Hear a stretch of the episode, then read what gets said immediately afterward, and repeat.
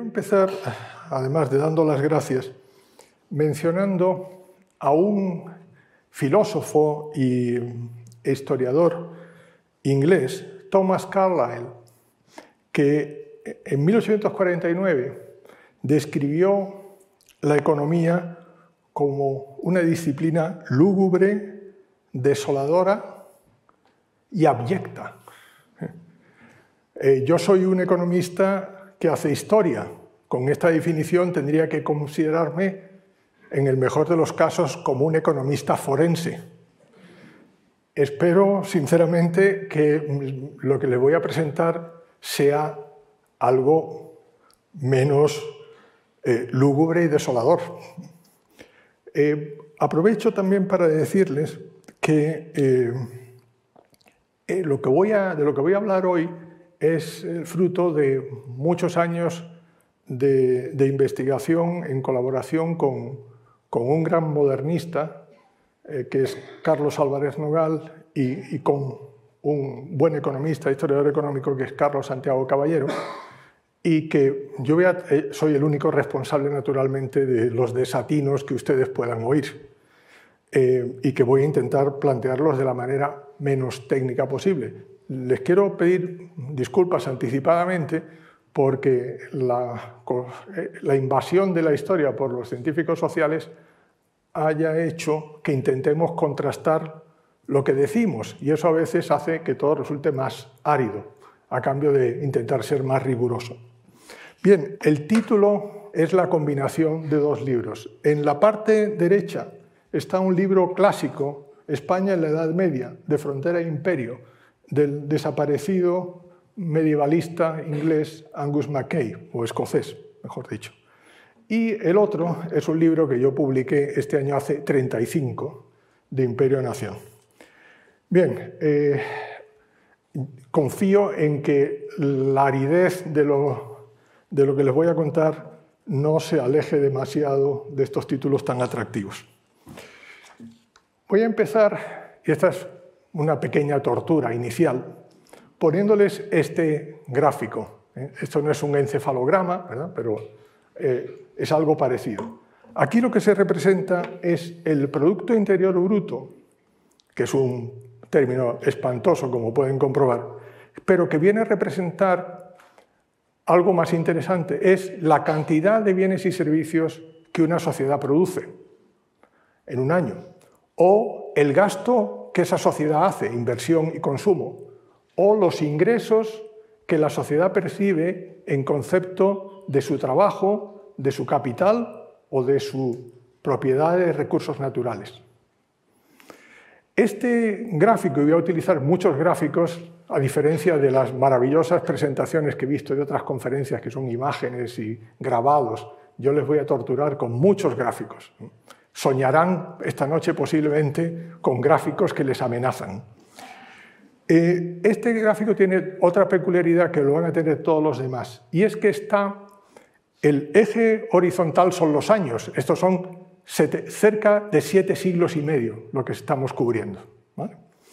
Y el eje vertical, naturalmente, son, eh, son las unidades en las que se mide esta cantidad de bienes y servicios que están siempre expresados en lo que llamamos los economistas términos reales, es decir, descontando la inflación, teniendo, no tomando en cuenta la variación de los precios para que sean comparables en el tiempo. Pero como son grandes cambios en 750 años, los datos están representados en una cosa que se llama escala logarítmica, que consiste en dos cosas importantes. Una, los cambios de nivel son proporcionales, es decir, pasar de 100, de 10 a 100 es el mismo salto que pasar de 100 a 1000, o pasar de 2 a 4 que de 20 a 40. Y la segunda cosa importante es que si hacemos un ángulo con la mano de la curva con la línea horizontal, cuanto más abierto es el ángulo, más deprisa estamos creciendo. Cuanto más cerrado es el ángulo, más despacio crecemos. Por tanto, este gráfico permite ver cuál es el nivel y cuánto crecemos cuál es la variación. ¿vale? Entonces, en este gráfico, y espero que esta sea la última, la, última parte de pedantería técnica que, a la que les someto, Aquí se, se reflejan varias cosas. La cantidad de bienes y servicios a disposición que produjeron los españoles en esos siete siglos y medio se ha multiplicado por más de 220 veces, cerca de 230 veces. Pero ese crecimiento, ese aumento de los bienes y servicios es distinto antes de mediados del siglo XIX, antes de 1850, que después.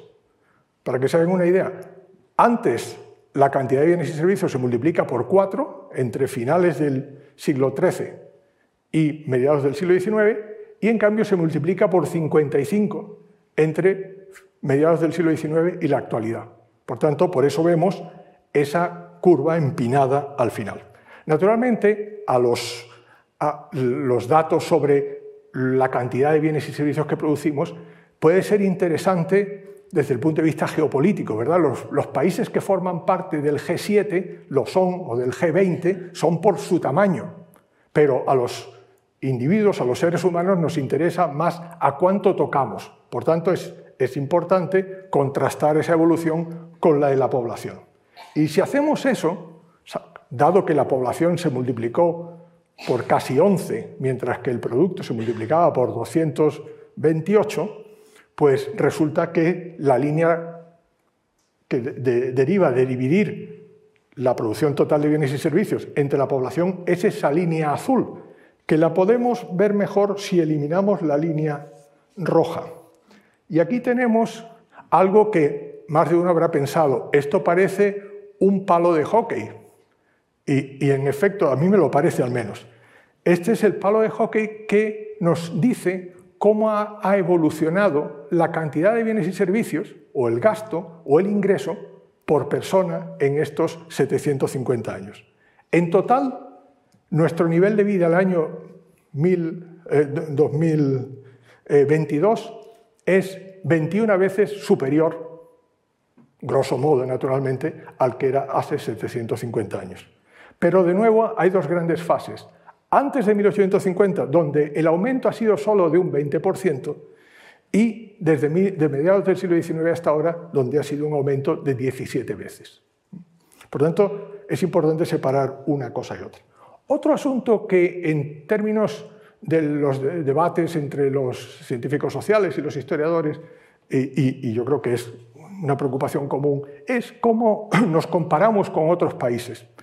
Y para eso les voy a enseñar algo muy reciente. Esta es una comparación de niveles de producto por habitante, de renta per cápita si quieren, en el año 2017 pero que tiene una peculiaridad. Son una muestra de países de la OCDE. España es la línea roja. Vemos que España está en la parte baja, hacia la mitad, pero en la parte baja. Esta comparación es interesante. ¿Por qué pongo 2017? Porque es la última, el último estudio directo que se ha realizado de los niveles comparados de, renta per cápita ajustados por el poder de compra. Es decir, como sabemos cuando viajamos, si vamos a un país más rico, normalmente todo nos resultará muy caro. Y si vamos a un país más pobre, nos resultará relativamente más barato. Bueno, pues si ajustamos por esas diferencias en el nivel de precios, tenemos este tipo de comparación. Es muy costoso y por eso se hace cada 5, cada 10 años. Bien, España está en la parte media hacia abajo. Tenemos por, detrás a todos los países del eh, antiguo bloque socialista en Europa, más Portugal. Y tenemos por delante a todos los demás de eh, Europa Occidental, más Japón, eh, Canadá, Australia, Nueva Zelanda, Estados Unidos, etc. Bien, la pregunta, claro, esto no es ninguna novedad para, para ninguno de ustedes, pero, y es curioso que los historiadores, eh, coinciden en que esta posición relativamente retrasada de España hunde sus raíces en el pasado, pero no hay acuerdo. Podríamos decir que hay cuatro épocas sospechosas. Una, si vamos hacia atrás, la primera sería el primer franquismo, lo que se ha llamado la autarquía, los años 40 y primeros 50. Otra época podría ser la eh, transición penosa, larga, transición en el siglo XIX hacia una sociedad liberal, saliendo del antiguo régimen, saliendo del absolutismo. Pero podíamos ir más allá y otra posibilidad sería atribuirlo a la decadencia de la España imperial a finales del siglo XVI y durante la primera mitad del siglo XVII. O podríamos ir aún más allá y buscar esas raíces del atraso como consecuencia de la peste negra. Bien, yo en estos dos días voy a intentar abordar estas, estas épocas y ver en qué medida las sospechas, las hipótesis que tenemos se pueden ver apoyadas o no. Pero como evidentemente son, es, es una cosa muy ambiciosa, voy a dividirlo en dos partes. Hasta 1850, esa época donde hay fuertes fluctuaciones, pero que en el largo plazo tan solo mejoran los niveles de vida en términos materiales, medido por la cantidad de bienes y servicios por persona en un 20%, de la segunda parte donde esos niveles de vida materiales aumentan 17 veces. Bien, esta es por tanto una larga introducción. Vamos a empezar a continuación viendo todo el periodo, voy a hacer, voy a dividirlo en cuatro partes. En la primera parte voy a presentar una visión panorámica de lo que ocurre desde el final de efectivo de la Reconquista a mediados del siglo XIX. Y luego me voy a centrar en estos tres hitos, la peste negra, la decadencia imperial y la situación de España durante las guerras napoleónicas, finales del siglo XVIII, comienzos del XIX. Otro de los gráficos, estos están suavizados para que no les asusten a ustedes y les recuerden un encefalograma. ¿eh? Y aquí lo que vemos, esta es la evolución del Producto Interior Bruto, es decir, la cantidad total de bienes y servicios desde finales del siglo XIII a mediados del siglo XIX. Y aquí quiero que retengan solamente una cosa, y es que verán que hay tres fases de aumento hasta, hasta principios del siglo XIV, una segunda fase que culmina hacia acá, si soy capaz de darle, que sería más o menos a la altura de la batalla de Lepanto, 1571, y finalmente tenemos la Guerra de la Independencia, la invasión napoleónica, etc.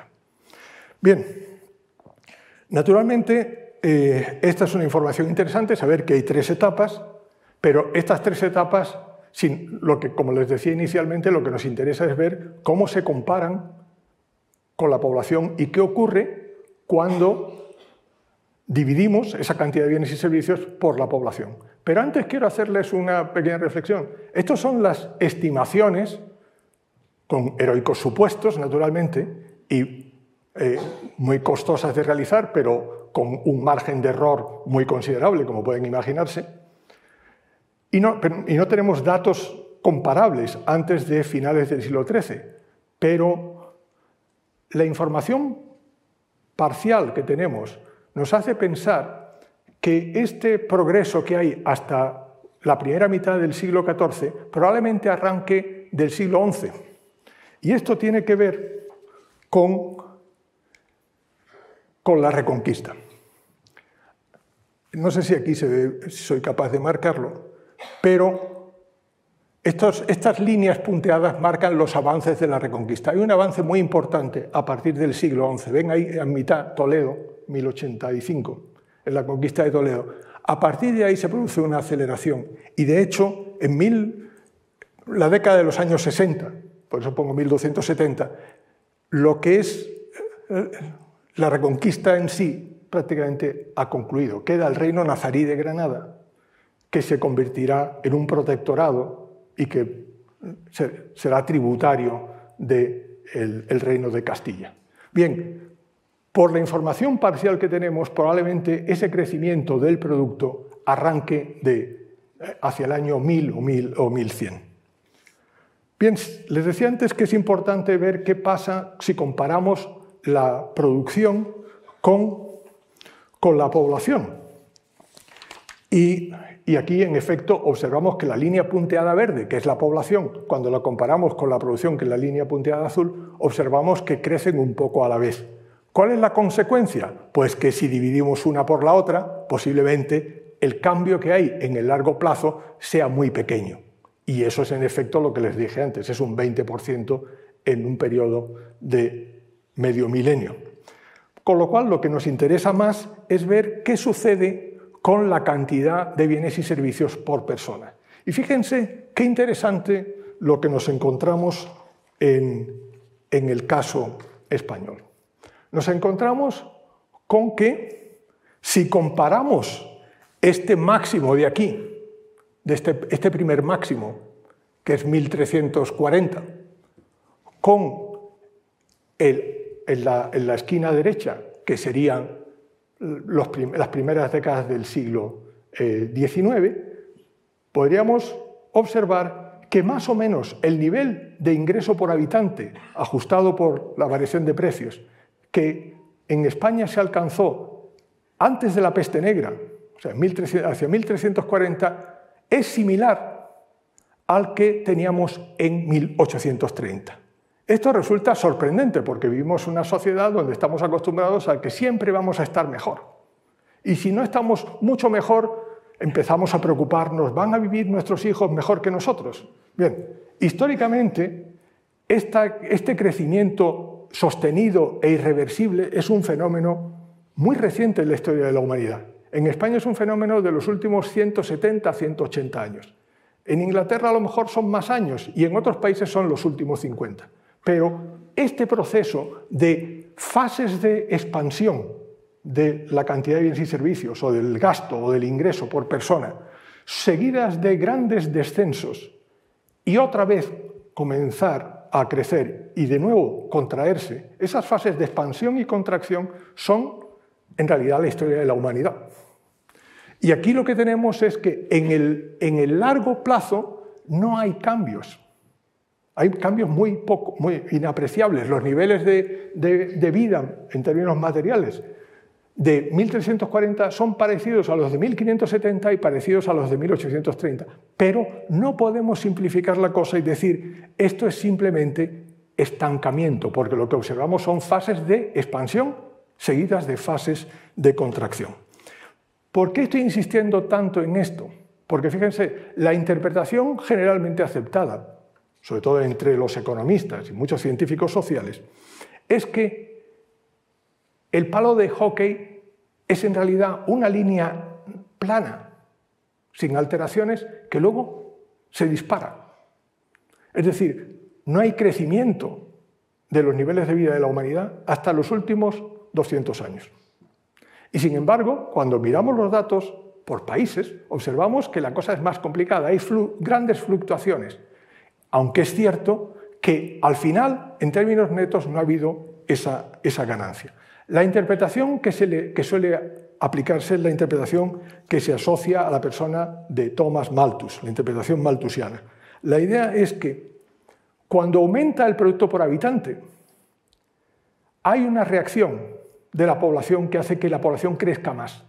Y por tanto, que ese aumento del producto por habitante sea anulado, sea absorbido por el crecimiento de la población. Es decir, que la población crezca de manera inversa a cómo crece el producto por habitante. ¿Aumenta nuestro producto por habitante? ¿Vivimos mejor? Aumenta la población y termina anulando esa mejora y eso explicaría que en el largo plazo no haya mejora alguna. Esto supone, por tanto, que la población crezca de manera inversa.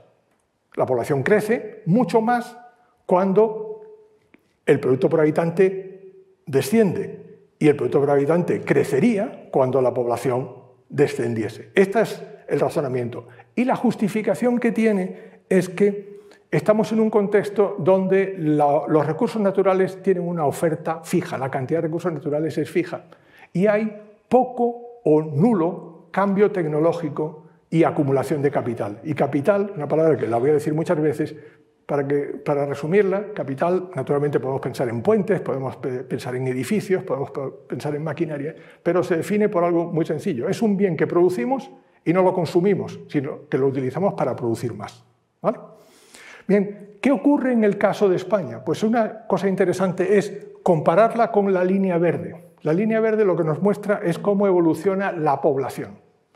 Y observen que cuando aumenta la línea roja, la línea punteada en verde también aumenta. Y cuando disminuye la línea roja, la línea punteada verde disminuye. Y así sucesivamente. Por tanto, el caso de España es un tanto peculiar, porque no se da la evolución en sentido inverso que propone el modelo maltusiano y que se ha contrastado favorablemente en otras sociedades. En España esto no ocurre así. Y dentro de un momento veremos eh, por qué es así. Bien, para eso así le doy un poco de, misterio. ¿eh? No les pienso revelar todavía quién es el asesino. Vamos a esperar un poco. La siguiente cuestión interesante es, porque eh, hoy día, como saben ustedes, ha vuelto a estar de moda la preocupación por la distribución, por la desigualdad. posiblemente porque vivimos en una sociedad avanzada y en una sociedad eh, próspera, estamos, nuestra sensibilidad a los que se quedan atrás es mayor y nos preocupa la desigualdad. Por lo tanto, si dado que estamos mirando al pasado con las lentes del presente, estamos utilizando conceptos que evidentemente en el siglo XIII o en el siglo XV no utilizaban como Producto Interior Bruto, pues también, ya que hacemos esta visión retrospectiva, creo que tiene sentido también pensar, ¿y qué ocurre no solamente con la cantidad de bienes y servicios que toca a cada individuo, sino cómo se distribuyen. Bueno, pues podemos, podemos también hacerlo. Naturalmente, no tenemos encuestas de presupuestos familiares como hoy. O sea, no tenemos microdatos para, para poderlo estudiar. Pero los historiadores eh, hacemos de la necesidad virtud y buscamos eh, métodos ingeniosos. Y una manera de hacerlo, aquí tenemos la evolución en la línea continua roja es el producto por habitante, la línea discontinua verde es la evolución de la desigualdad.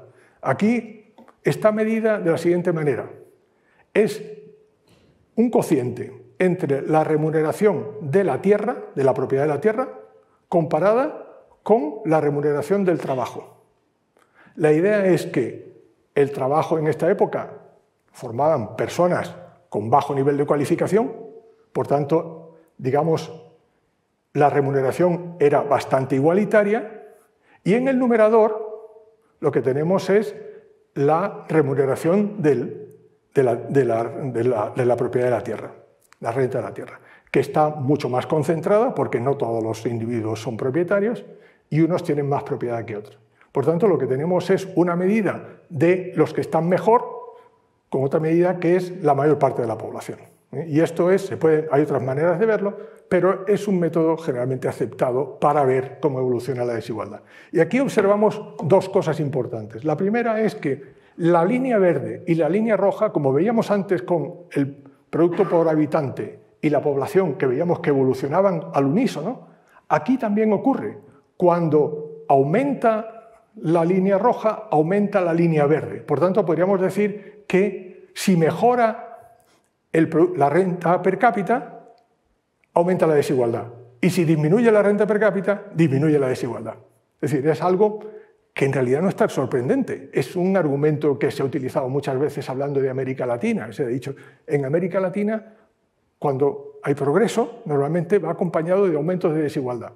En sociedades como las de Europa Occidental hoy día, eso no ocurre. Pero en el pasado era bastante frecuente, que cuando aumentaba el nivel de vida, medio, normalmente empeoraba su distribución. Pero lo interesante, desde el punto de vista de la historia que intento contarles, es que si se fijan, del mismo modo que los niveles de producto por habitante hasta mediados del siglo, hasta finales del siglo XVI, es decir, hasta este punto de aquí, más o menos por ahí arriba, los niveles medios son más altos que los niveles medios que vamos a tener a partir de finales del siglo XVI, nos encontramos que con la desigualdad ocurre lo contrario. Los niveles de desigualdad, la línea punteada verde, son más bajos antes de finales del siglo XVI. Es decir, que es cierto que si aumenta la renta per cápita, aumenta la desigualdad, pero al mismo tiempo se diferencian claramente dos fases. Una primera, que es hasta 1570, que tenemos niveles de la línea roja muy superiores a los que tendremos después, es decir, mayor nivel de vida, y niveles de desigualdad mucho menores que los que tendremos después. Por tanto, esto es claramente es una diferencia a, tener en cuenta. Bien, por tanto, ¿qué podemos eh, sacar en claro de, toda esta historia? Y ahora lo pondré en perspectiva comparada. La primera cuestión es, yo les propongo, naturalmente, en la historia hecha desde las ciencias sociales, nunca hacemos afirmaciones categóricas, siempre en realidad cualquier conclusión a la que uno pueda pensar que ha llegado es la hipótesis de la siguiente investigación. Es decir, todo está siempre, todo es provisional y, la idea, digamos, el éxito del trabajo de una persona en este mundo académico se mide por la, contestación que tenga. Es decir, si uno escribe una cosa y todo el mundo la, acepta, para mí muchas veces eso es sospechoso. Si hay debate, eso es buena señal. Y si eso provoca nuevas investigaciones, pues aún mejor. Y si al final a uno le destrozan, pues se ha hecho un buen servicio a la sociedad. Bien, pues aquí yo dividiría eh, eh, la época que voy a llamar preindustrial, antes de mediados del siglo XIX, cuando el crecimiento no es sostenido, sino es reversible. Hay dos etapas, y esto resume un poco lo que les acabo de decir. Hay una primera etapa que solamente podemos datar desde finales del siglo XIII, pero que yo insisto probablemente podríamos retrotraer al siglo XI, que es una economía pastoril, luego hablaré de eso. En segundo lugar, esto quiere decir, entre otras cosas, que la cantidad de tierra por persona es muy amplia. Piensen que es una sociedad de pastores, es una sociedad donde además se, utiliza la tierra de manera extensiva, ahí aparece la transhumancia. Es una sociedad, sin embargo, que está muy orientada al comercio. Piensen que sobre todo estamos hablando de una sociedad donde lo que es, es ganadera porque tiene un producto muy importante, que es la lana, que es un producto de demanda interna, pero de demanda internacional. Y además, en la que, aunque el nivel de urbanización es bajo, como pueden imaginar, sin embargo, el papel cualitativo de las ciudades es muy importante. Las ciudades, piensen ustedes que la reconquista, a medida que avanzan los reinos cristianos, la población musulmana retrocede. Es decir, hay zonas vacías en, gran, en, una parte considerable, no totalmente despobladas, por supuesto, pero hay una, digamos, nunca hay presión demográfica sobre los recursos porque a medida que avanza la reconquista hay más recursos naturales. Y es interesante que se podría hacer la, analogía entre la España medieval y la Australia del siglo XIX, o si ustedes quieren, del lejano oeste de Norteamérica en el siglo XIX. Es decir, es una, enseguida hablaremos de eso, es una sociedad de frontera. Y esto es un elemento importante en la historia que les quiero contar.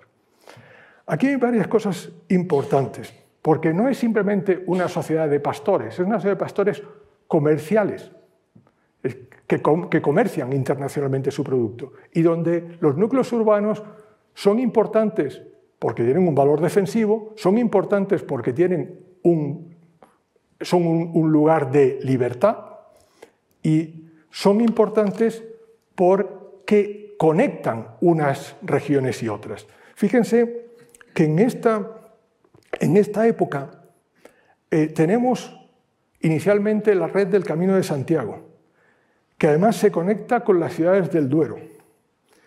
Y estas ciudades están conectadas a su vez con las ciudades andaluzas, que son las de influencia islámica. Pero además, pronto se abrirá el estrecho de Gibraltar. Como el reino nazarí de Granada es musulmán, hay una relación fluida con el mundo musulmán.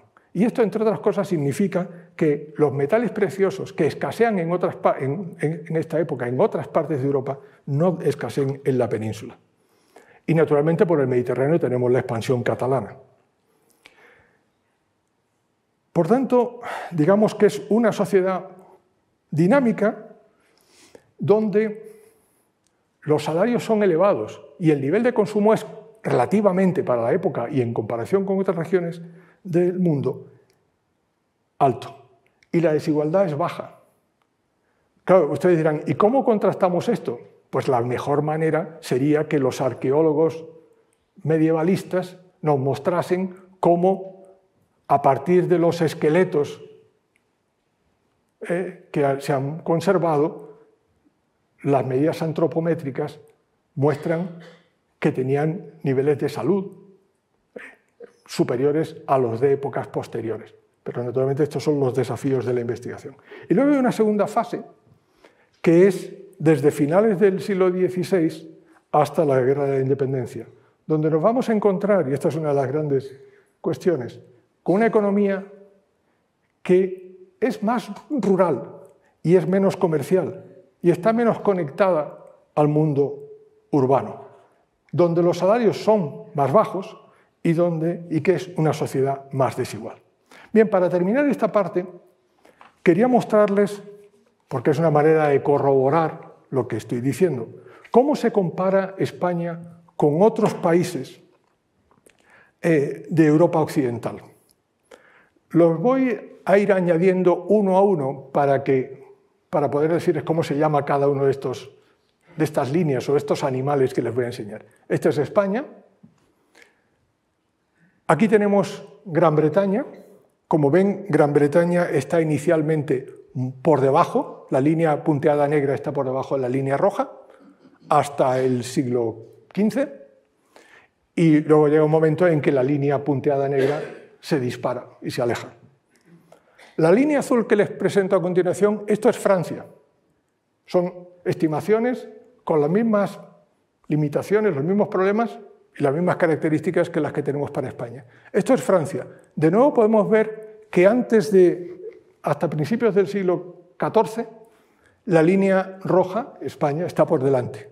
Y volvemos a estar por delante a la altura de 1570. A la altura de Lepanto, si prefieren, España tenía un nivel de ingreso por habitante superior al británico y superior al francés.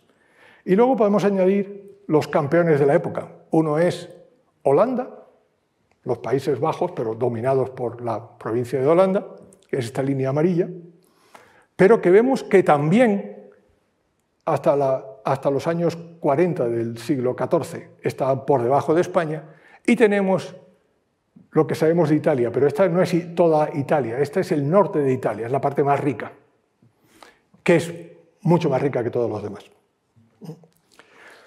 Lo interesante es que tenemos tres hitos. Uno es este primero, que es cuál es la situación hacia 1340. Excepto Holanda, perdón, excepto Italia del norte, España está por encima en términos de nivel material de vida, de bienestar, que el resto. Tenemos un segundo hito que es el siglo XVI, hasta sus tres cuartas partes del siglo XVI, donde España se ha quedado por detrás de Holanda, que tiene una gran, expansión, pero ha vuelto a estar por delante de Gran Bretaña y Francia. Y finalmente tenemos en la época en que España recupera los niveles que tenía hace 1340, pero que ya se ha quedado rezagada. Solamente tiende una, hay una tendencia a converger con el norte de Italia, pero está rezagada. Está creciendo y al mismo tiempo se está rezagando. Por lo tanto, aquí lo interesante es que estos tres son los momentos que queremos analizar en el resto de la presentación. ¿Qué es lo que ocurre para que se produzca este descenso en, la segunda mitad del siglo XIV? ¿Qué sucede? Y naturalmente, como ya les he avanzado, la peste negra tiene parte, es una parte de la historia importante. Aquí tenemos, este es el cenit del imperio, y aquí empieza la decadencia imperial. ¿Por qué se produce? y por qué, efectos tiene sobre la economía española, el, bienestar de, la población. Y finalmente, eh, la época de las guerras napoleónicas, donde suceden muchas cosas, como vamos a ver. Bien, eh, a modo de resumen de lo que les eh, he contado, les presento esta diapositiva, donde básicamente confirmo o insisto en lo que les he dicho antes. hay un progreso sostenido desde finales de la Reconquista, en una economía que es importante decir, es una economía de frontera. ¿Por qué? Porque una economía de frontera se caracteriza por tener abundancia de recursos y escasez de población, y donde la actividad económica está centrada en explotar esos recursos abundantes naturales con poca población. Pero aquí hay una cosa importante, no se trata solo de que haya más tierra por trabajador, es que la España de esta época. Es una España que está abierta al comercio, está abierta a bienes, pero está abierta a ideas. Es una España que luego va a variar mucho. Por lo tanto, la fuerza de las ideas es muy importante en el progreso económico.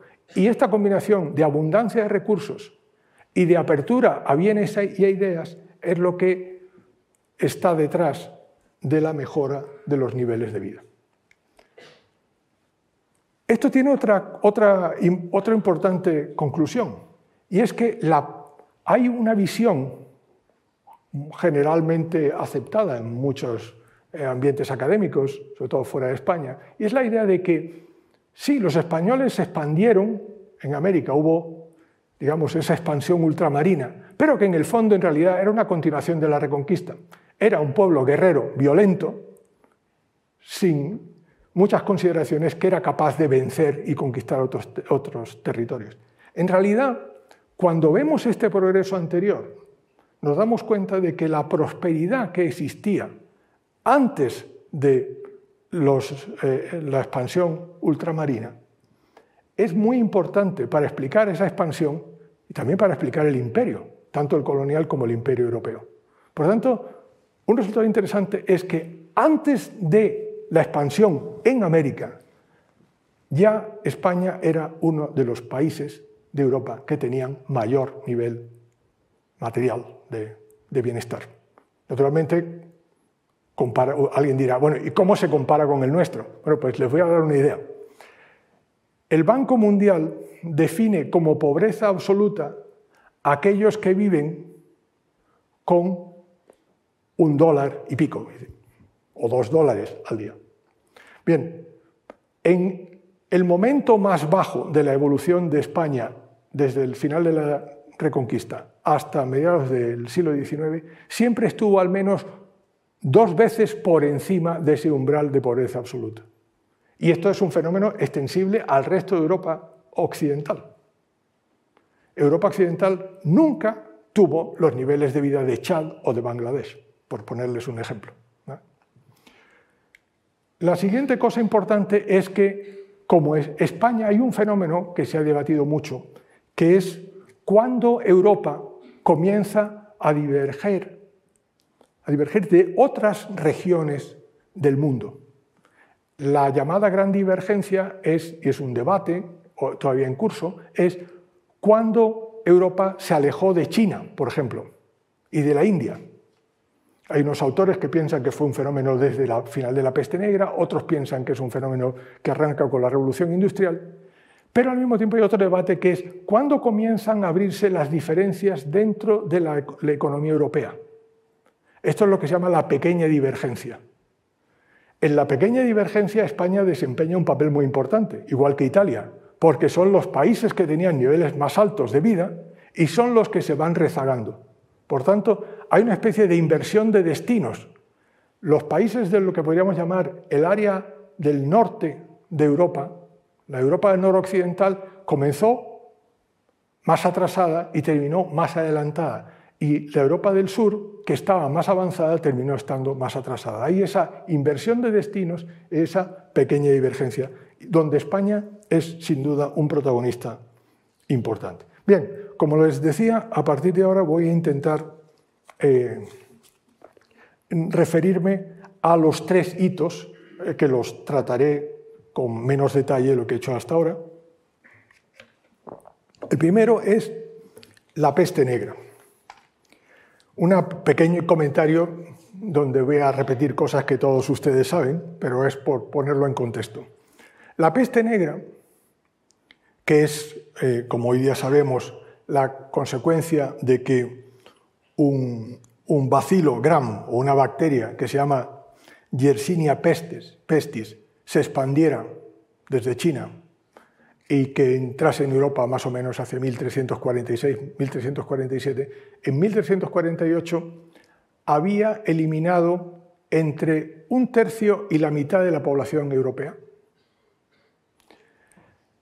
Fue un fenómeno muy intenso, muy breve, y luego hubo retorno de la, de la peste, pero no con la misma gravedad. Pero hubo retorno y fue un fenómeno decisivo en la historia europea y, entre otras cosas, la historia de esas divergencias que hay entre, dentro de Europa entre Europa y otras regiones del mundo. Prefiero, en lugar de darle millones de habitantes, porque las cifras oscilan entre 75 y 200 millones, pero sí les puedo decir que, las, que la proporción es entre un tercio y la mitad de la población. Bien, esta pandemia es, de todas las pandemias datadas, la, que ha tenido la mayor incidencia relativa en el mundo y sin duda en la historia de Europa. En el caso de España, lo que vamos a ver, varias cosas interesantes, es que de nuevo España se comporta de manera singular. En la peste negra, la incidencia de la peste negra, hoy día suele pensarse que es, esto es un fenómeno exógeno, aparece esta bacteria y arrasa a la población. Pero eh, los historiadores durante mucho tiempo, y yo creo que siguen pensándolo, eh, se vio facilitada este, este efecto tan devastador de la peste negra por el hecho de que en un contexto maltusiano, es decir, como le hablaba antes, de baja dotación de capital y bajo nivel tecnológico, los aumentos de población que se habían producido desde el siglo X al siglo XIV presionaban sobre los recursos. Y como, no había manera de aumentar la cantidad de recursos, porque partimos de, de esta idea de que es una cantidad fija de recursos, pues lo que nos encontramos es que la población está peor alimentada y por tanto una mala cosecha o muchas malas cosechas pueden poner a la población en peligro de muerte. Estamos, como saben ustedes, desde mediados del siglo XIV al comienzo de lo que se ha llamado la pequeña edad del hielo, que es un enfriamiento de, Europa. Por tanto, este enfriamiento contribuye a que, las, como veremos enseguida, que las cosechas sean peores. Entonces, la explicación tradicional es, es una combinación de fenómenos climáticos añadidos a un contexto maltusiano. Claro, esto es muy interesante pero, y por tanto la historia, más o menos, como vamos a ver, es en la historia europea, la historia canónica, es, había un exceso de presión demográfica para los recursos disponibles, que no podían aumentar, y para el nivel tecnológico y la dotación de capital existente, y la presión demográfica, en un contexto de malas cosechas y con la aparición de la peste negra, de la, peste bubónica, pues una gran parte de la población europea desaparece, los supervivientes van a, tener una dotación mayor de tierra y de capital por persona, van a estar en condiciones, los supervivientes van a vivir mejor que vivían antes. Y por tanto, a partir de ahí va a haber cambios que analizaremos en un momento. Claro, ¿qué es lo que sucede en España? En España no había esa presión demográfica porque les recuerdo que vivíamos en una sociedad de frontera, era abundancia de recursos y escasez de, población. De hecho, había un frágil equilibrio para explotar esos recursos que además eran comercializados internacionalmente, esa famosa lana. Por tanto, ¿qué ocurre cuando lo vemos, cuando comparamos la evolución de la población en España y de la renta per cápita? Les recuerdo que la renta per cápita es la línea roja y la población es la línea verde punteada. Y aquí lo que tenemos, este es el pico de 1340 y fíjense el descenso que hay tanto de la población como de la renta per cápita. Es decir, esto es lo contrario de lo que uno supondría que tendría que ocurrir en un modelo maltusiano, donde esperaríamos que cuando la población disminuye, la renta per cápita, la línea roja, se dispara. Y aquí vemos que caen a la vez. ¿Por qué? Porque no es una sociedad maltusiana. De hecho, podemos ir un paso más allá y ver qué ocurre con la distribución. Es decir, qué ocurre con la desigualdad. ¿Qué es lo que esperamos en Europa en un mundo maltusiano? Que los supervivientes no solamente vivan mejor, es decir, que la renta per cápita suba, sino que la desigualdad disminuya. En el caso de España, ¿qué es lo que sucede? Lo contrario. Cae la renta per cápita y aumenta la desigualdad. Naturalmente, aquí de nuevo tenemos un comportamiento singular de, de, España que se confirma cuando en esta tercera gráfica se comparan los niveles que hemos visto antes de renta per cápita, recuerden que en rojo es España, la línea punteada en negro es Gran Bretaña, la línea azul de puntitos es Francia, la línea de rayitas azul es Suecia y la línea amarilla son los Países Bajos. Bien, verán que en todos los casos la peste negra causa un aumento de la renta per cápita de estos países, menos en el caso de España, donde se produce un descenso. Por lo tanto, aquí, ¿ante qué estamos? Estamos ante dos modelos distintos. En el caso de estos países de Europa Occidental estamos ante la confirmación de un modelo maltusiano. Es decir, aquí lo que sucede es que la población está presionando sobre los recursos, al desaparecer la población por motivo de la peste, los supervivientes elevan la cantidad de tierra y de capital por trabajador. Esto supone, en definitiva, que se abarate el capital y se encarezca el trabajo, es decir, los salarios son mayores.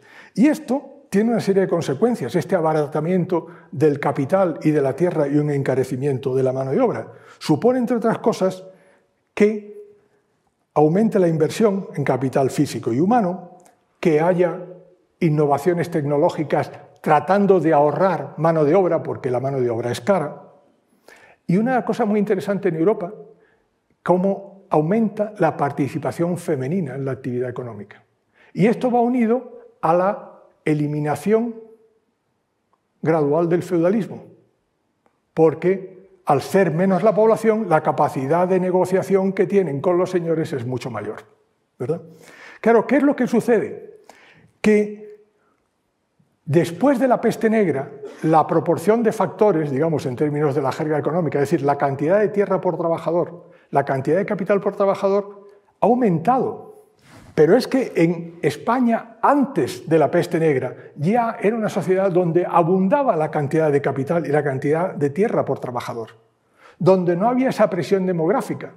Es decir, todas las ventajas que supone la, entre comillas, desaparición de la población, esas, entre comillas, ventajas, no las tiene España. En España lo que ocurre es que, como es una sociedad con muy baja densidad de población, la densidad de población de, la España anterior a la peste negra es mucho más baja que la densidad de población de Europa Occidental después de la peste negra.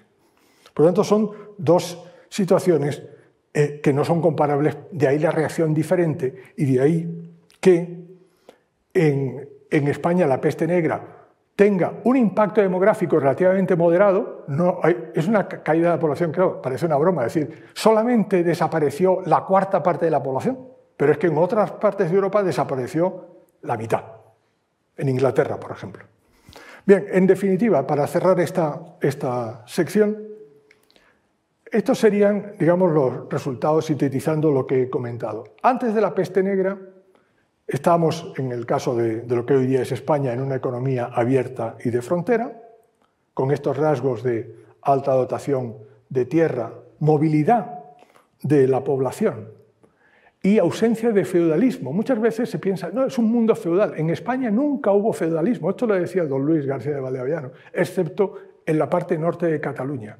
Y esto es muy interesante. Fíjense, hay toda una serie de estudios hace 50 años, F. Seydomar en concreto, un profesor de la London School of Economics, que plantea, trata de explicar por qué hay un renacimiento de la servidumbre en Europa oriental, central y oriental en el siglo XVII.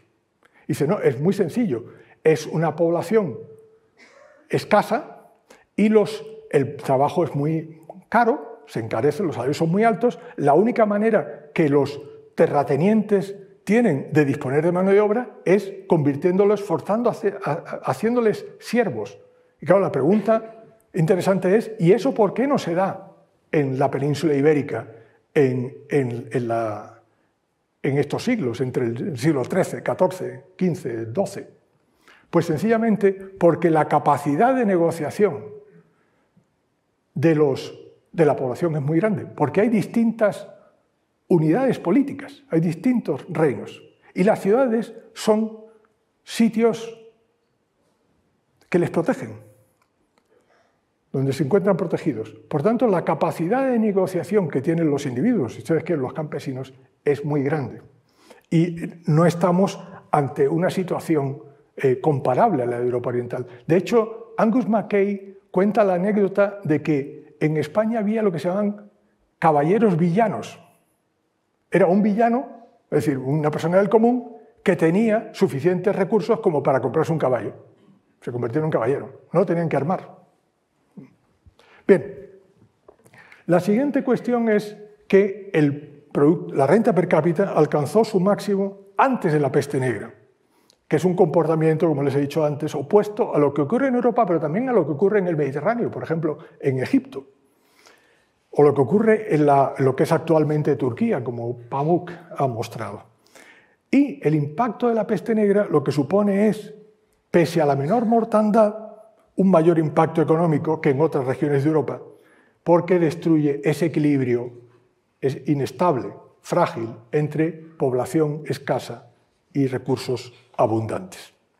Por tanto, este, se acuerden que la, la, peste negra, este era uno de los episodios que podían ayudarnos a explicar el relativo atraso de la economía española hoy día. Esta es una primera parte. Pero vamos a, nos quedan dos más, espero que nos dé tiempo.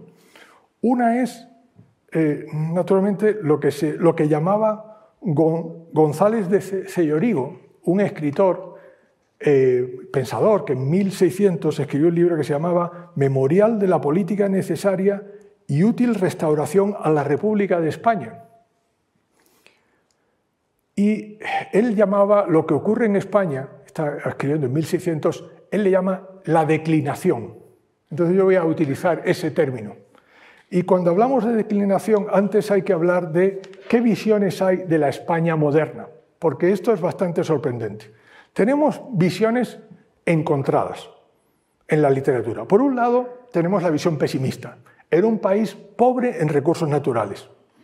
Era un país en decadencia, siempre estaba en decadencia, ¿verdad? Y era un país con malas instituciones, instituciones que no favorecían a la mayor parte de la población, sino solo a unos pocos. Pero al mismo tiempo, la España imperial, la España del siglo XVI, o el siglo XVII, era el mayor imperio. Y es un imperio que se mantiene en estado de guerra durante 300 años. No hay ningún otro imperio en el mundo que se mantenga durante 300 años en guerra. Los salarios, no solamente nominales, sino ajustados por la inflación, eran en el siglo XVI entre los mayores de Europa. Y el consumo de productos de lujo, era de los más altos de Europa. Por lo tanto, ¿verdad? podemos decir, bueno, una explicación es que éramos como los países del Golfo Pérsico hoy día, muy atrasados institucionalmente, pero muy desarrollados. ¿Es eso realmente cierto? Este es un estereotipo muy, muy común. Pero podemos ir un poco más allá.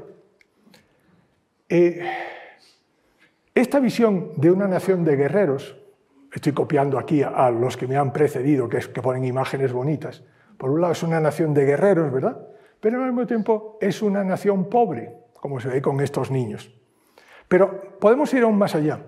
La declinación, como decía Sellorigo, ha tenido valoraciones cualitativas. Es decir, muy pocos autores, muy pocos historiadores se han dedicado a intentar medir lo que ocurría.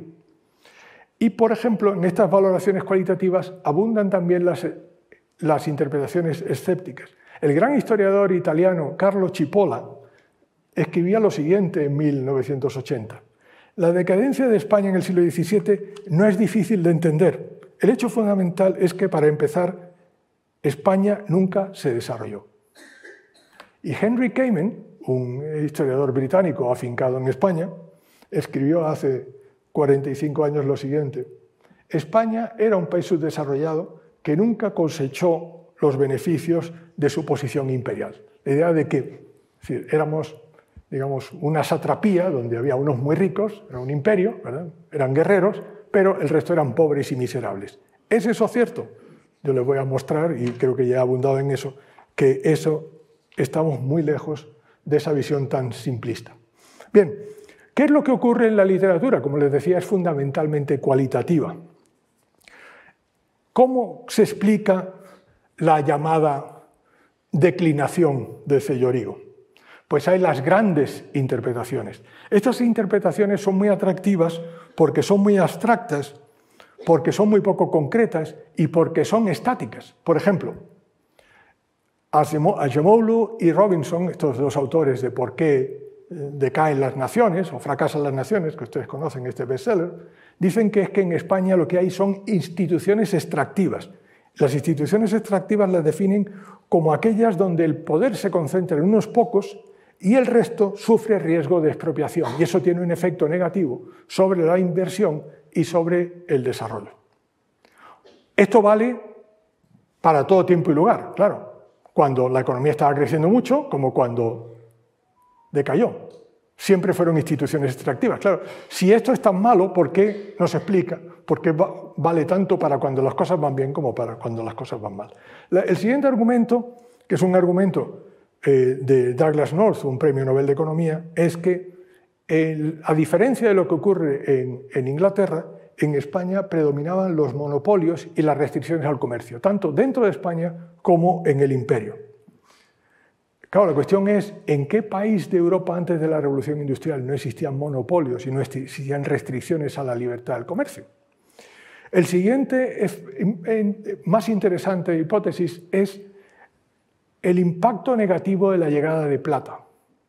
Sabemos que la plata financia las guerras, sabemos que la plata desaparece de España, de hecho aparece la moneda de Bellón, que en principio tiene plata y finalmente solo cobre. Por tanto, la, plata llega y se va. Pero hay una idea muy interesante que está copiada de un fenómeno que ocurrió en, en Holanda en los años 70. En los años 70 Holanda descubrió, gas en el Mar del Norte. Y ese eh, gas dio lugar a un fenómeno que se ha llamado la enfermedad holandesa, que básicamente lo que hizo fue apreció el tipo de cambio, es decir, los holandeses podían comprar de todo, pero no podían vender nada internacionalmente, porque lo que producían era muy caro. Y por lo tanto, eso llevado al extremo produce una situación de monocultivo. Esto ocurre, por ejemplo, en muchos países productores de petróleo. Tienen petróleo y finalmente dejan de, todo lo compran y no producen nada. Porque todo lo que producen solamente producen lo que se llaman bienes no comercializables, es decir, cortes de pelo, construcción, pero no camareros, pero no pueden, no pueden vender internacionalmente ni un producto agrario ni un producto industrial porque es muy caro. Bien, esto sería una de las explicaciones que se han apuntado. Naturalmente es un fenómeno que los economistas hoy estudian en momentos concretos, pero aquí diríamos habría ocupado 300 años. Y finalmente, otra explicación también muy abstracta es que hay fragmentación jurisdiccional, es decir, y esta fragmentación tiene el inconveniente de que rompe la unidad del mercado. Pero la consecuencia de todas estas interpretaciones eh, tan ambiciosas es que al final en España había un Estado central débil, sometido a élites poderosas, había inseguridad en los derechos de propiedad, había barreras al comercio y a la integración del mercado y por tanto había una distorsión en la asignación de los recursos. Los recursos no se asignaban de la manera más eficiente. Claro, el problema es si aceptamos estas eh, grandes visiones que son muy atractivas, ¿verdad? sobre todo cuando las leemos en, vacaciones, en un bestseller, pero el asunto es que, ¿cuál es el proceso?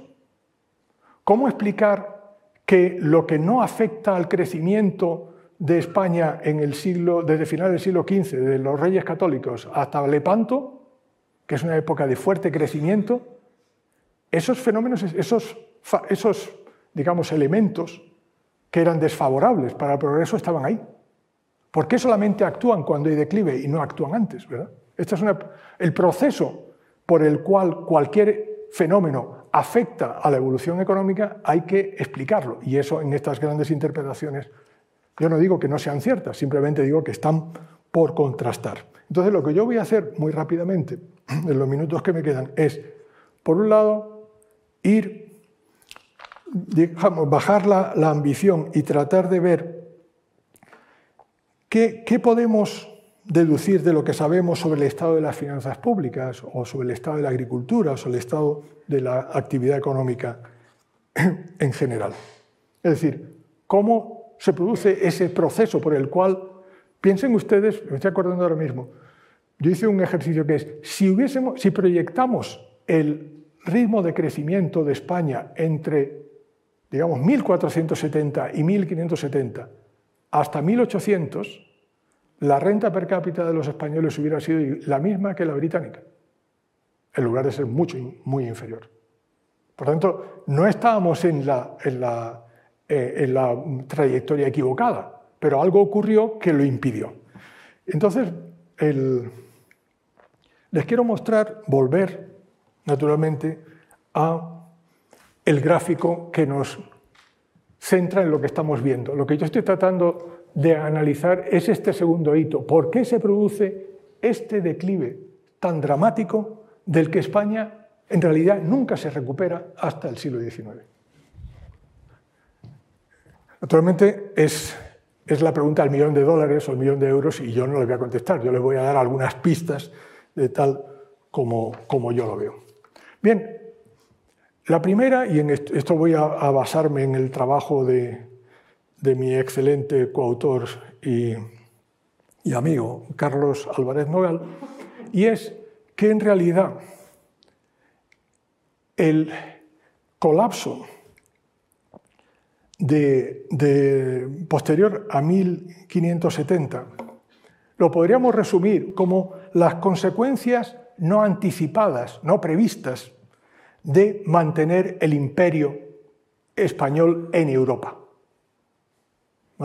Las consecuencias no anticipadas de sostener el imperio europeo. Y esto tiene dos vías, la vía indirecta y la vía directa. La vía directa es evidentemente la guerra, el efecto que tiene nocivo la guerra sobre el comercio, sobre la actividad económica. Pero es interesante ver la vía indirecta, la, presión fiscal. Y aquí lo que nos encontramos es que hay un, hubo por ejemplo, voy a centrar en un fenómeno que es, es el principio de una serie de decisiones que van a afectar a la actividad económica de manera irreversible.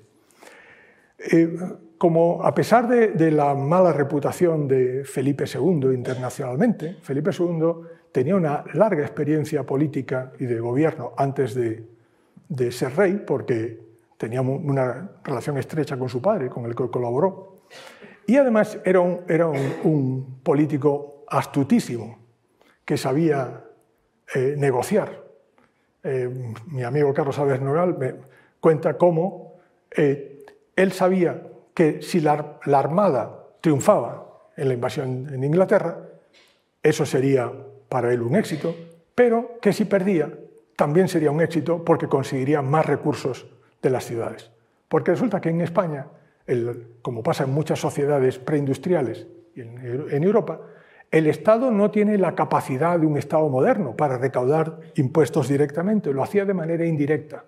Solicitaba a las ciudades que recaudasen impuestos. Pero claro, las ciudades eran notables de las ciudades que tenían que luego vender, entre comillas, la idea de aumentar los impuestos a los habitantes. Había un impuesto que es un antecedente de lo que llamamos hoy día el, IVA, el impuesto sobre el valor añadido, que eran las alcabalas, que era un impuesto sobre el consumo.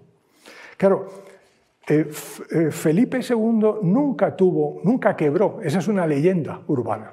Tuvo atrasos de tesorería. Él tenía, llegaban las flotas de América, llegaba, pero no se sabía cuánto plata llegaba ni con qué periodicidad. Por tanto, él, para mantener su flujo de pagos, tenía que recurrir a la presión fiscal. La zona más rica de, la corona española era Castilla, Castilla incluyendo lo que es hoy era la corona de Castilla, es decir, también Andalucía, también otras regiones.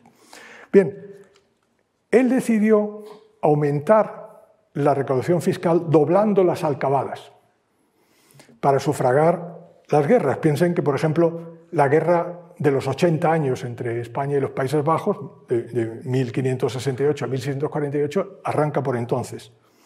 Está la guerra interna de las Alpujarras con la rebelión de los moriscos. Está la preparación de la batalla de Lepanto, de 1571. Necesitaba aumentar la presión fiscal, pero las ciudades se negaron. Y entonces Felipe II lo que hizo fue algo muy sencillo, que es, decidió suspender los pagos a sus principales acreedores, que eran los banqueros genoveses. Y esto ocurrió entre 1574 y 1577. Pero naturalmente esto supuso que la congelación del crédito se extendió al resto del sistema bancario y al resto de la sociedad eh, española. Y piensen ustedes que estamos en una época de desarrollo industrial, desarrollo comercial, desarrollo urbanístico. Los niveles de urbanización de finales del siglo XVI solamente se superan en el siglo XVIII, principios del siglo XIX. Hay una, una expresión que tiene una connotación peyorativa, que es la de baldíos. Los baldíos, en el siglo XVI, eran los, las parcelas, los terrenos próximos a las ciudades, muy demandados porque podían ser urbanizados en una época de boom inmobiliario.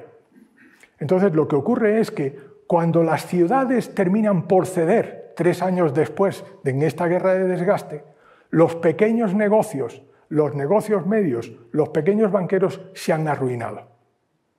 ¿Recuerdan la crisis del 2008 al 2013? Cuando terminó la crisis, muchos negocios habían cerrado y no volvieron a abrir y la crisis pasó. Bueno, pues algo semejante pasó. Pero cada uno puede decir, ¿y cómo podemos convertir en un fenómeno secular, un impacto secular de un fenómeno coyuntural, como es un problema financiero? Porque a partir de ese momento, Felipe II y sus sucesores, los austrias menores, fueron aumentando la presión fiscal, los impuestos sobre el consumo, y así llegaron hasta 1660 hubo aumento de la presión de los impuestos sobre el vino, la carne, el aceite, el vinagre, lo que se llamó los millones y otros muchos impuestos.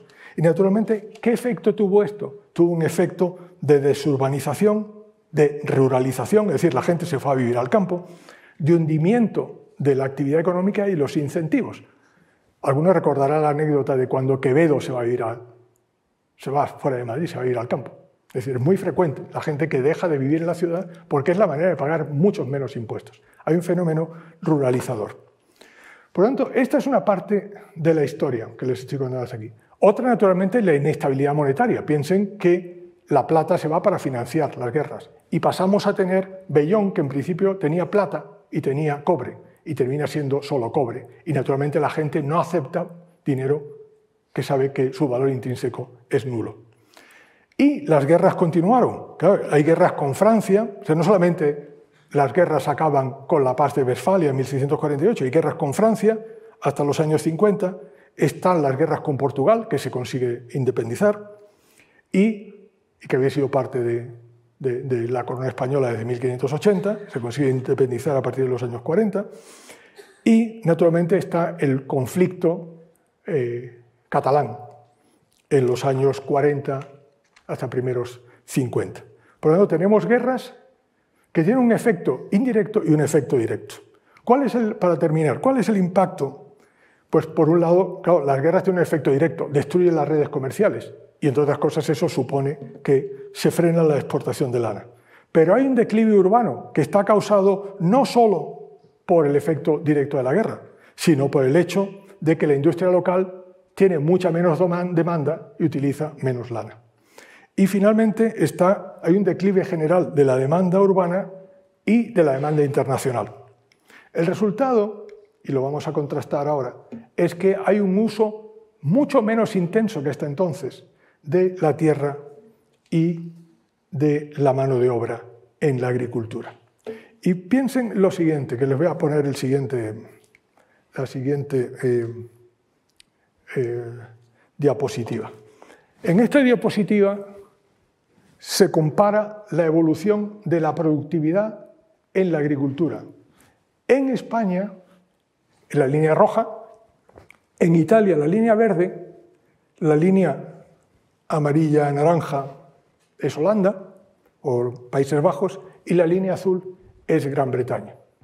Bien, fíjense que estos 1510, la, la década de los mil, la segunda década del siglo XVI, la línea roja y la línea verde muestran que la productividad, es decir, lo que se produce por persona ocupada en la agricultura, es mayor en el sur de Europa que en el, noroeste de Europa.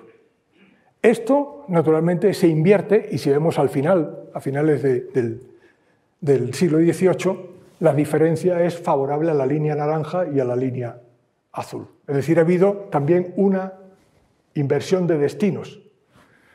Por tanto, vemos que España claramente eh, contribuye a esa pequeña divergencia. Pero aquí hay una historia muy importante.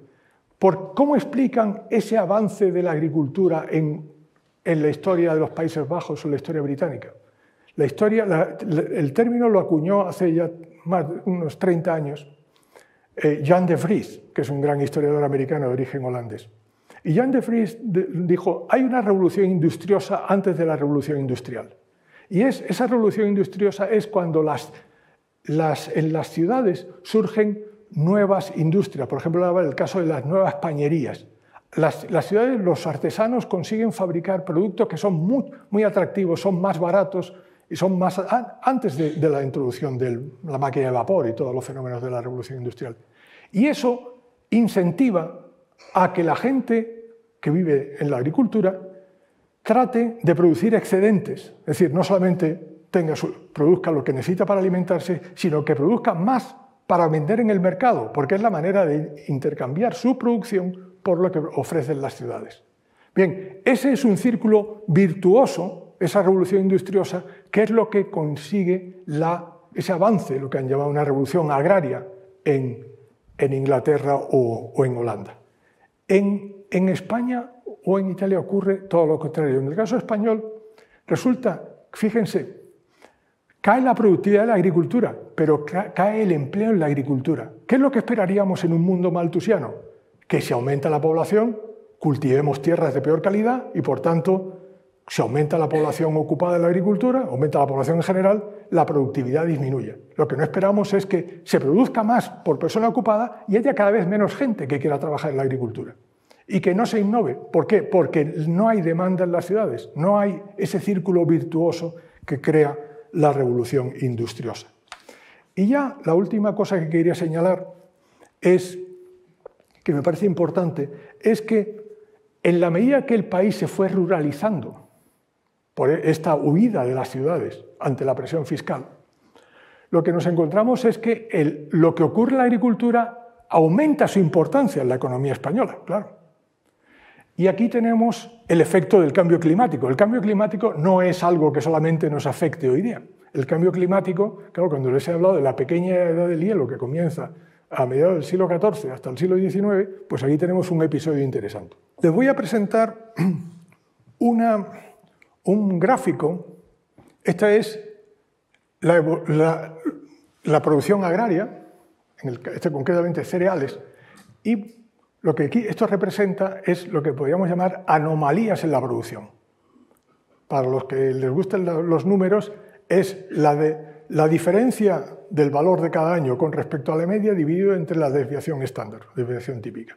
Es decir, lo que nos dice es, cuando estamos por encima de este nivel, es que estamos, la producción de cereales está aumentando mucho, anormalmente, y cuando está por debajo está produciéndose anormalmente poco. ¿Por qué presento esto? Para compararlo con un trabajo que, que han hecho unos físicos de la Universidad de Almería, si mal no recuerdo, que son las anomalías en las precipitaciones. Resulta que son estas son las anomalías en las precipitaciones. Anomalías que suponen un aumento de la humedad es la línea roja punteada a partir del eje de los, donde están los años y cuando estamos por debajo de esta línea de cero es que es aquella, ¿verdad? Este cero. Cuando estamos por debajo de este cero es que hay sequedad y cuando estamos por encima es que hay humedad. Y aquí lo que se observa es que los periodos de mayor humedad, de anormal humedad, son los periodos donde se contrae la producción de cereales. ¿Por qué he elegido la producción de cereales? Porque evidentemente la ganadería es mucho menos sensible a estos cambios climáticos, pero el caso de los cereales es paradigmático. Aquí lo que observamos es, fíjense, los siguientes fenómenos. La conclusión principal es la, asociación inversa entre eh, la producción de cereales y el exceso de lluvias. Es decir, cuanto más húmeda la, época, peor para la, producción agraria. Y esto está relacionado con algo muy interesante, que son lo que llaman el, mínimo de Dalton, que se produce a finales del 16, comienzos del 17, y que se produce también a finales del 18, comienzos del 19, y que esto es el, el resultado de que se reduce la radiación solar es decir, disminuyen las manchas solares. Luego hay otro fenómeno muy interesante en la segunda mitad del siglo XVII principios del siglo XVIII, que es otro mínimo, no el de Dalton, sino el de Monder, donde hay alteraciones de disminuyen las manchas solares, pero eso conduce a que haya periodos de mucha humedad y mucha sequedad. Ambos son realmente catastróficos. Entonces, por tanto, ¿qué ocurre? Pues que son varios fenómenos como el peso de la agricultura en la economía, de, los cereales, esa ruralización es mayor que antes, pues esto tiene un impacto, que lo habría tenido en cualquier caso, pero un impacto que se magnifica. En conclusión, vemos que la agricultura, que es una agricultura que funciona en régimen de economía de frontera, es decir, aumenta el producto agrario per cápita y por trabajador paralelo a la población y al empleo y no al revés, la productividad laboral descendió como resultado de la falta de estímulo de la demanda urbana y, por tanto, la agricultura contribuyó al atraso de España, por tanto, contribuyó a la pequeña divergencia de la que hablamos. Y la última parte es la siguiente eh, historia. ¿Qué ocurre al final con las guerras napoleónicas? Bien, las guerras napoleónicas, como saben, son, es Muchos historiadores piensan que fue la Primera Guerra Mundial. Hay algunos que dicen que la, Guerra de los 30 años, en 1618-48, fue la primera guerra europea, mundial si quieren. Pero sin duda la, la, guerra napoleónica, esos 22 años de guerra, es mundial en el sentido en que no solamente eh, ocurre en Europa, hay otras partes del mundo, América, por ejemplo. Y estas guerras napoleónicas para España tuvieron muchísima importancia. Piensen los, siguientes conflictos. Hay guerras de España recurrentes durante estos años, bien con Francia, bien con Gran Bretaña. Se produce la invasión napoleónica y la llamada Guerra de la Independencia de 1808 a 1814.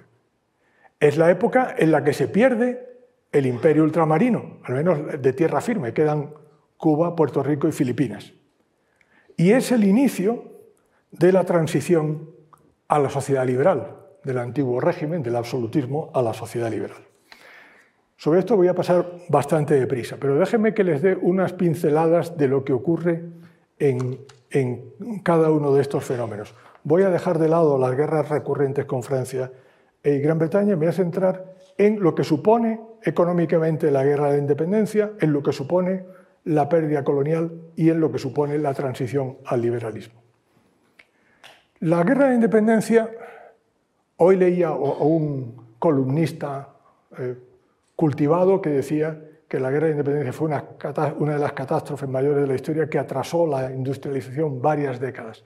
Y yo lo que voy a decir es, la guerra de independencia tuvo un efecto a corto plazo desastroso y sin embargo tuvo muy poco efecto en las décadas siguientes. Fíjense, la primera cosa interesante, la población Piensen que la población inicial era en torno a 10 millones, 11 millones.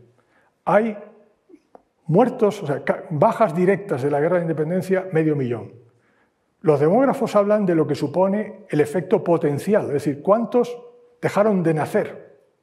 El total, directo e indirecto, de la guerra de independencia sería un millón de habitantes.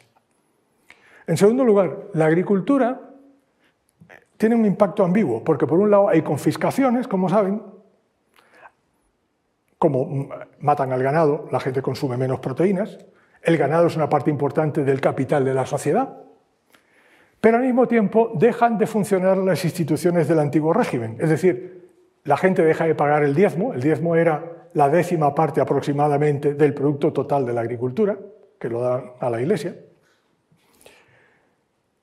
Eh, las rentas de la tierra se dejan de pagar a los propietarios.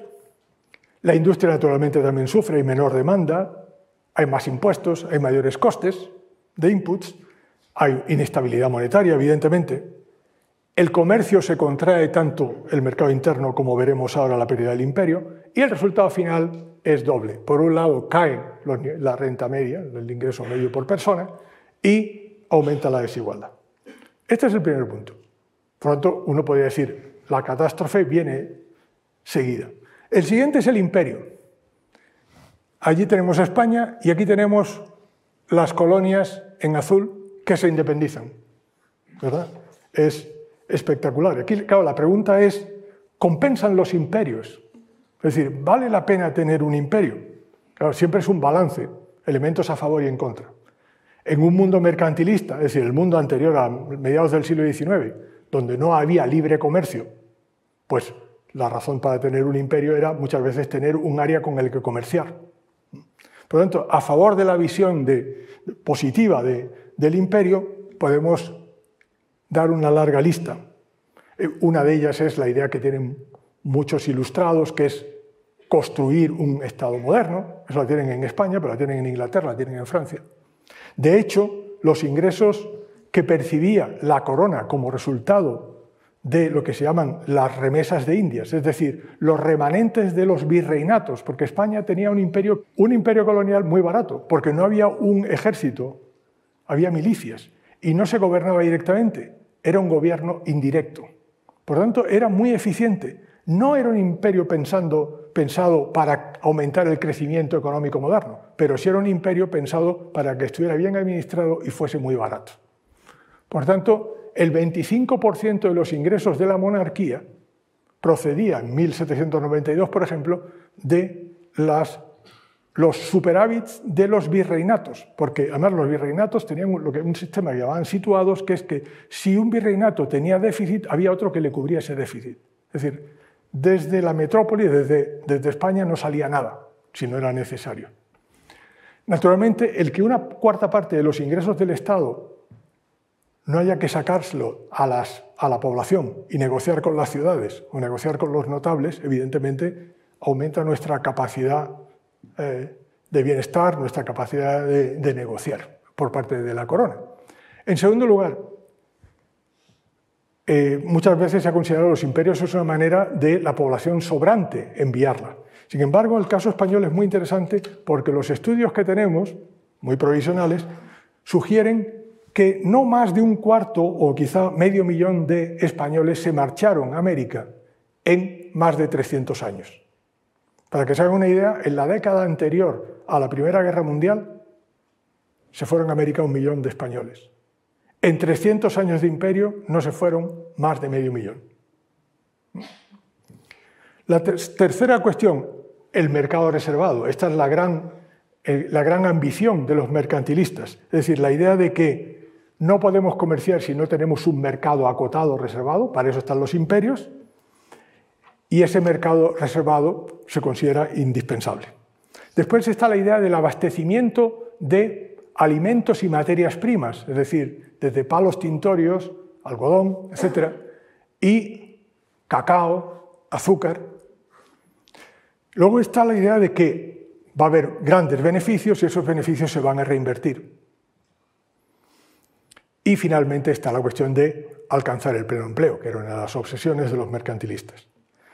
En contra, también eran conscientes de que tenían el asunto de si se producía ese efecto inflacionario, la llegada de la plata, la enfermedad holandesa de la que les hablaba antes.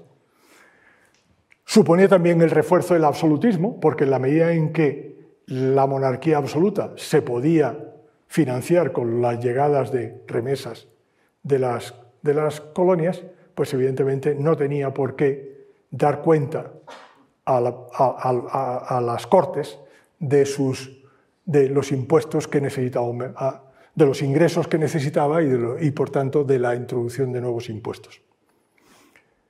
Y finalmente, ahí está el factor de desviación de recursos, es decir, hay recursos que se podían haber empleado de manera más eficiente eh, si no hubiera sido por la necesidad de mantener una administración, a pesar de que, como les decía, es una administración muy pequeña. Por tanto, hay todo un debate internacional, porque hay otros países que también tienen imperios, sobre esos pros y contras y cuál es el balance. En el caso de España uno puede pensar que el balance no era malo y que por tanto la pérdida del imperio debió suponer un, un gran contratiempo. Y veamos, tenemos información suficiente como para contrastar eh, la contracción que supuso la pérdida del imperio para el comercio, la disminución de las rentas externas, tanto privadas como públicas, es decir, no solamente la recaudación de aduanas. Piensen ustedes que no solamente se cobraban impuestos de aduanas, aranceles sobre los productos que se importaban, sino también sobre los que se exportaban aunque fuese contraproducente, ¿verdad? Porque era encarecer lo que se exportaba, pero la hacienda cobraba. Están las remesas de Indias, tanto las privadas, es decir, los ingresos, que la plata que se remitía por particulares a España, como por parte del Estado. Y está naturalmente el efecto sobre la viabilidad del antiguo régimen. El historiador Josep Fontana decía que la supervivencia del, absolutismo en España estaba estrechamente vinculado al mantenimiento del imperio por esa llegada de, remesas y de rentas de aduanas. Si hacemos rápidamente un balance de lo que supone la pérdida del imperio, es interesante que es mucho menor de la que sospechábamos. Eso no quiere decir que fuese despreciable, pero por ejemplo, aquí les doy algunas cifras. El PIB por habitante, como consecuencia de la independencia, no sufrió más allá de un 5%. Claro, la, gran pregunta es, ¿y un 5% es mucho o es poco? Pero sí, un 5% es menos que un 90 o que un 80 o que un 60. También afectó a la reinversión de beneficios. El máximo que se puede calcular es un 14%. También afectó a la especialización. Pero aquí lo que nos encontramos es que, en realidad, el imperio era importante solo desde el punto de vista de las pautas de consumo. Es decir, habríamos consumido menos azúcar y menos cacao, a menos que hubiéramos ido a mercados internacionales y hubiésemos pagado quizá un precio mayor. Pero en realidad el abastecimiento de materias primas, más allá de algunos palos tintorios y un poco de algodón, tenía muy poca importancia. Mercado reservado para la industria. Esto, es un, un clásico en los argumentos mercantilistas. En realidad, como vamos a ver, las industrias que eran poco competitivas, piensen ustedes la, la industria del hierro vasca anterior a la industria moderna del siglo XIX, la industria sedera, había muchas industrias que estaban abocadas a la desaparición. Evidentemente el imperio las mantenía. Las industrias que eran más dinámicas, piensen ustedes las, los algodones catalanes, eh, salieron adelante, reorientaron, encontraron otros mercados. Es decir, fue un efecto muy desigual. Y, para terminar, los efectos sectoriales y regionales difirieron. Evidentemente, la región de Cádiz se vio mucho más afectada que a lo mejor otra región del norte de España o del interior. Y en el caso del empleo industrial, que es uno de los argumentos clásicos, eh, eh, haciendo los cálculos por todo lo alto, no hay más de un 7% de desempleo. Por fin, por tanto, podemos decir que el impacto agregado, poniéndonos en el peor de los casos, haciendo cálculos al alza, son mucho menores.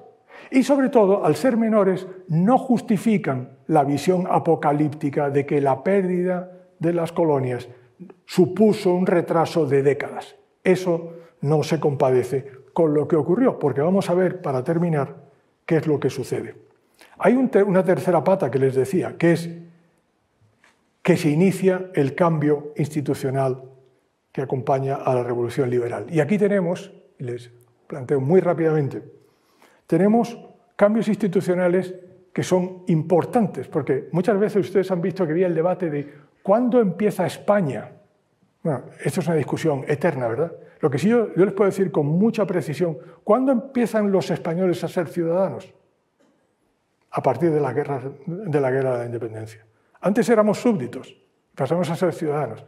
Realmente, desde el punto de vista de los ciudadanos, nuestra historia es muy corta, son los últimos dos siglos. Podemos remontarnos, pero éramos súbditos. Y aquí hay varias cosas importantes. La primera es una redefinición de los derechos de propiedad. Para empezar, deja de haber una separación entre pecheros, que son los que pechan con los impuestos, pagan impuestos, e hidalgos. Los ciudadanos son iguales ante la ley. Hay liberalización de los mercados, tanto de factores como de productos. Esto suena muy abstracto, pero les voy a dar un ejemplo. Por ejemplo, la propiedad de la tierra había instituciones que podían acumular propiedad, amortizarla, pero no podían enajenarla, no la podían vender las tierras de la iglesia, las tierras de los mayorazgos. Esto va a cambiar. Aumenta la cantidad de tierra en el mercado. Esto abarata la tierra y permite el acceso a la propiedad de la tierra. Se eliminan los diezmos. Un 10% de la producción total, bruta, total, total, no del valor añadido, deja de ser extraído del propietario. Desaparecen los gremios. Piensen ustedes que en un gremio uno tenía que ser aceptado y que las mujeres estaban excluidas por definición. De repente, la gente puede trabajar en profesiones en las que antes no podía hacerlo. Por lo tanto, lo que tenemos. Y luego hay una cosa importante: es un paso, es un proceso, yo lo estoy contando en pinceladas, y es un proceso muy largo, con muchos retrocesos, pero aquí tenemos que el rendir cuentas por parte del Ejecutivo, por parte de la monarquía, por parte de, los gobernantes a la sociedad, al Parlamento, va aumentando. Esto en Inglaterra se produce en la segunda mitad del siglo XVII. En España comienza realmente en el siglo XIX, de manera seria. Y es cuando comienza a haber control parlamentario de gastos e ingresos. Como les decía, es un fenómeno muy proceloso, complicado. Hay muchos retornos a la autocracia, aunque hay un aumento de la libertad económica, incluso bajo Fernando VII. Cuando Fernando VII consigue volver a gobernar después de la invasión de los eh, 100.000 hijos de San Luis, resulta que por esa época, a los pocos años, se va a aprobar el Código de Comercio de 1829, que es uno de los grandes avances en la libertad económica en España. Por lo tanto, para terminar, la cuestión es, ¿fueron las guerras napoleónicas un freno o un impulso al crecimiento? Claro, hay, una gran, hay un gran debate y, es, ¿habría sido posible una transición del absolutismo como la que querían los ilustrados? ¿Que hubiese sido posible transitar a una sociedad liberal sin necesidad del trauma de una, de una guerra? Claro, hay elementos a favor. Por ejemplo, España estaba eh, integrada en, internacionalmente tanto en el mundo del comercio como en las finanzas. Hasta Carlos, final de Carlos IV, las cuentas públicas, como decía el profesor T. de Lorca, eran sólidas y las ideas liberales iban extendiendo. Pero si vemos la asociación que hay entre antiguo régimen y monarquía absoluta y los grandes obstáculos que, que hay para la expansión de las ideas liberales una vez que ha desaparecido el antiguo régimen, se puede ser escéptico. Y por último, ¿qué pasa en la primera mitad del siglo XIX? Y con esto termino. La primera mitad del siglo XIX es muy interesante porque, a diferencia de lo que decía este columnista hoy, no, se retrasa eh, décadas la industrialización. Lo que tenemos es una situación un poco sorprendente. A corto plazo la guerra de la independencia es un desastre, a medio largo plazo no lo es. ¿Por qué? Porque hay una discontinuidad, y esto es, empíricamente, con análisis estadístico se puede demostrar. La población crece como no ha crecido nunca. Se duplica la tasa de crecimiento. Mejora el consumo de productos agrarios y aumenta la eficiencia. Claro, alguno diría, claro, cuando la gente tiene acceso a la propiedad absoluta de la tierra, pues evidentemente e, el ojo del amo engorda al caballo. Serán más eficientes en la producción. Aumenta la urbanización, se superan los niveles que se habían alcanzado en el final del siglo XVI. Hay una reorientación al comercio, hacia el, del comercio internacional. los sectores más dinámicos se reorientan hacia la revolución, a la Inglaterra de la revolución industrial y hacia Francia. El resultado es que aumenta el Producto Interior Bruto por persona, es decir, la renta per cápita, aumenta, se reduce la desigualdad, pero, como veíamos en este gráfico, la diferencia entre España y los países del noroeste de Europa aumenta. Es decir, hay crecimiento, con la paradoja de que hay atraso. Y concluyo con dos frases de un contemporáneo, y si quieren, medio. Un contemporáneo es el gran estadístico francés Moreau de Jong, que amigo de Pascual Madoz, y Pascual Madoz tradujo su libro, que lo publicó, se llamaba Estadística de España, lo publicó en francés el 34 y el 35 lo había traducido. Y dice lo siguiente, fíjense, la guerra civil y la invasión francesa han sacado a sus poblaciones de su adormecimiento, renovado los hábitos, cambiando los intereses y destruido con los hombres de las instituciones una parte de los abusos que allí se sostenían. Y dice, añade más abajo, la pérdida de su imperio de América, lejos de haber operado la ruina, ha ejercido influencia favorable sobre sus destinos.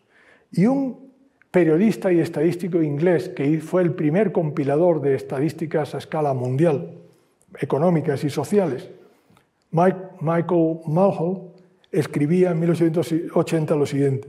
Desde el comienzo del siglo, siglo XIX, España ha alcanzado un gran progreso a pesar de las guerras civiles, las restricciones al comercio y la necesidad de carreteras. Muchas gracias.